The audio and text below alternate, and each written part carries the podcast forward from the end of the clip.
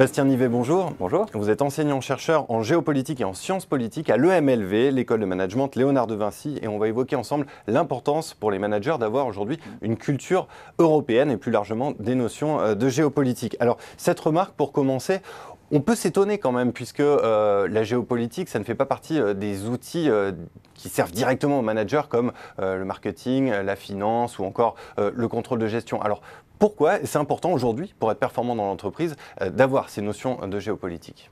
Alors c'est vrai que les écoles de commerce et de management sont surtout là pour former des professionnels euh, dotés de compétences techniques particulières dans le marketing, la finance, le management, les ressources humaines, etc.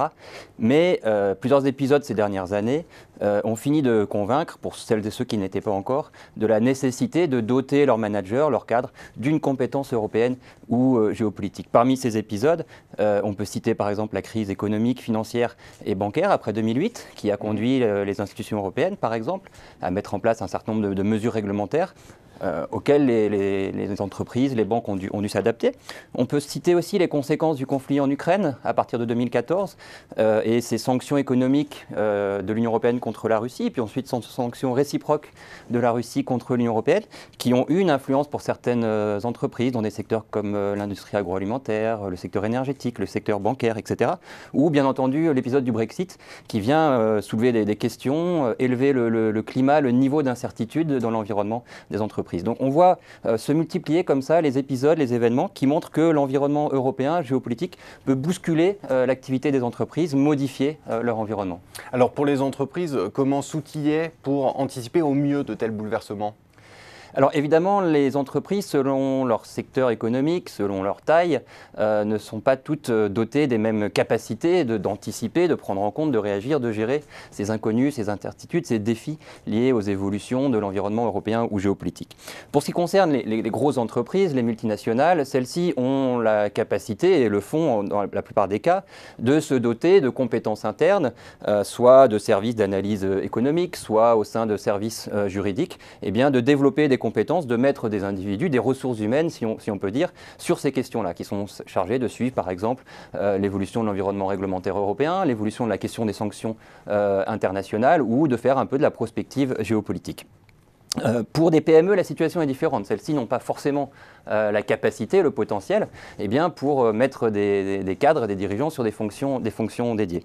Alors, dans ces cas-là, il est, il est peut-être d'autant plus nécessaire pour ces entreprises d'être, euh, de posséder dans leurs équipes des cadres, des managers qui sont eux-mêmes dotés d'une culture, d'une attitude de veille sur ces questions européennes euh, géopolitiques. Et puis l'autre possibilité pour ces PME, la plupart d'entre elles ont soit un syndicat, soit un groupe d'intérêt auquel elles appartiennent, qui les représentent, qui peuvent leur fournir aussi euh, des éléments de compréhension, voire être un soutien face à certaines crises. On pense par exemple, ces jours actuels, quand on, on regarde les débats sur le glyphosate à Bruxelles, mmh on voit que les agriculteurs euh, ne sont pas des, analystes euh, des questions européennes ou de veille stratégique, même si la plupart d'entre eux ont une très bonne connaissance des, questions européennes. Mais les syndicats agricoles, on le voit, eh bien, permettent euh, aux agriculteurs d'avoir des informations, des éléments de compréhension, et puis évidemment jouent aussi un rôle de, relais, de lobby, de représentation d'intérêts des, des, agriculteurs. Et en ce qui concerne les futurs managers, au hasard, vos étudiants à l'EMLV, comment est-ce qu'on les forme à cette culture européenne et géopolitique? Alors, il n'y a pas un modèle ou une, solution euh, qui serait universellement, universellement valable, mais euh, les écoles de commerce et de management ont, le choix entre plusieurs, euh, plusieurs hypothèses, plusieurs, plusieurs possibilités. La première est de créer soit des cursus dédiés, des parcours dédiés, ce qu'elles font en général assez peu parce que ce n'est pas dans leur cœur de métier, effectivement, ou au moins des enseignements dédiés. Et de ce point de vue-là, la plupart des écoles de commerce et de management ont au moins introduit dans leur cursus des enseignements sur les questions géopolitiques au sens large qui peuvent permettre de doter euh, les étudiants, les futurs professionnels de cette compétence-là. Sur les questions européennes, l'enjeu est encore un petit peu, euh, un petit peu en, émergence. Euh, les questions géopolitiques au sens large ont fait leur entrée dans les cursus, les questions européennes un petit peu moins. Donc se pose la question pour les écoles de développer éventuellement, non pas des parcours dédiés, mais au moins des enseignements, des modules dédiés. C'est ce que nous faisons par exemple en essayant de, disséminer des enseignements sur les questions géopolitiques, mais aussi européennes dans, dans, le cursus. Donc ça, c'est une première hypothèse. On peut imaginer des parcours ou des enseignements dédiés.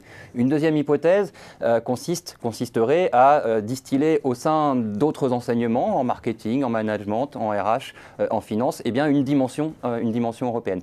Sur des thématiques, sur des enseignements en finance, par exemple, on a vu ces dernières années que la dimension européenne a pris une importance considérable et des collègues qui font des enseignements en finance ont volontairement ou non, euh, augmenter euh, la dimension européenne euh, dans, leur cursus. Et puis enfin, une troisième, une troisième possibilité, un peu à, moindre coût, j'aurais tendance à dire, c'est d'insister auprès des étudiants sur leur responsabilité de se mettre dans une attitude de, de veille, d'attention, d'écoute à l'égard de, de, ces évolutions de l'environnement européen et géopolitique. Voilà, donc on voit bien que tout cela devient incontournable. Merci beaucoup, Bastien Nivet. Merci.